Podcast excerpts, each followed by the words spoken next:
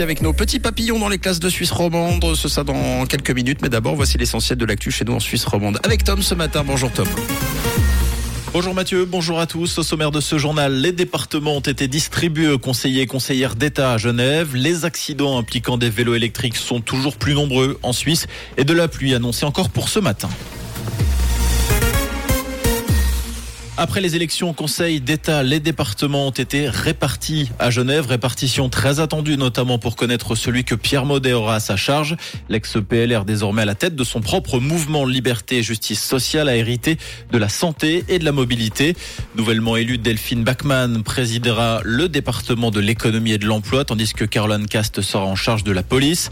Nathalie Fontanet, Thierry Apotello et Antonio Hodgers conservent leur dicaster, à savoir les finances, la cohésion sociale et le territoire. Enfin, Anil Pold s'occupera du département de l'instruction publique. Leur entrée en fonction est prévue pour le 1er juin. Les accidents impliquant des vélos électriques sont en forte hausse. L'année dernière, 560 personnes ont été grièvement blessées et 23 ont perdu la vie dans un accident de vélo électrique sur le territoire. C'est une augmentation de 5% pour les blessés graves et de 35% pour les tués.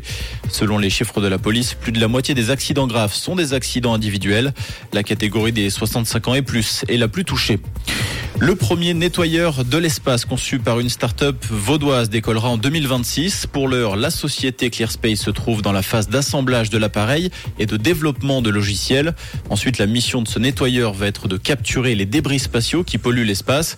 Selon l'Agence spatiale européenne, plus de 30 000 débris spatiaux de plus de 10 cm tournent en orbite autour de la Terre.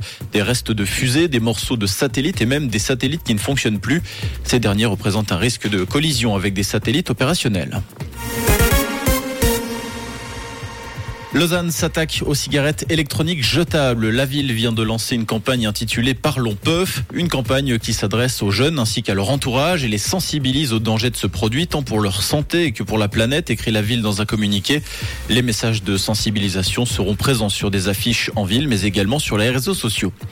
L'annonce planait depuis plusieurs semaines. Elle a été confirmée hier. Le chanteur Stromae a annoncé l'arrêt total de sa tournée suite à une dégradation de son état de santé.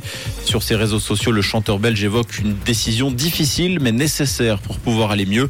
On rappelle qu'une première série de concerts avait déjà été annulée, dont trois en Suisse en avril. Exploit en judo, un exploit signé du Zurichois Nils Stump qui est devenu de hier le premier champion du monde dans la catégorie des moins de 73 kilos à Doha. La dernière médaille suisse lors de mondiaux de judo datait de 2003. C'était une médaille d'argent décrochée par Sergei Eichvanden à Osaka. Et côté ciel, ce milieu de semaine, ce sera mitigé entre passage nuageux, averses et même un petit peu de bise sur la région. On compte 7 degrés à Haute-Rive et à Marin et Panier, 11 degrés à Lutry et à la Tour de Paix, avec des éclaircies pour cet après-midi et puis quelques averses toujours possibles. Un beau réveil et bonne route avec Rouge. C'était la météo, c'est Rouge.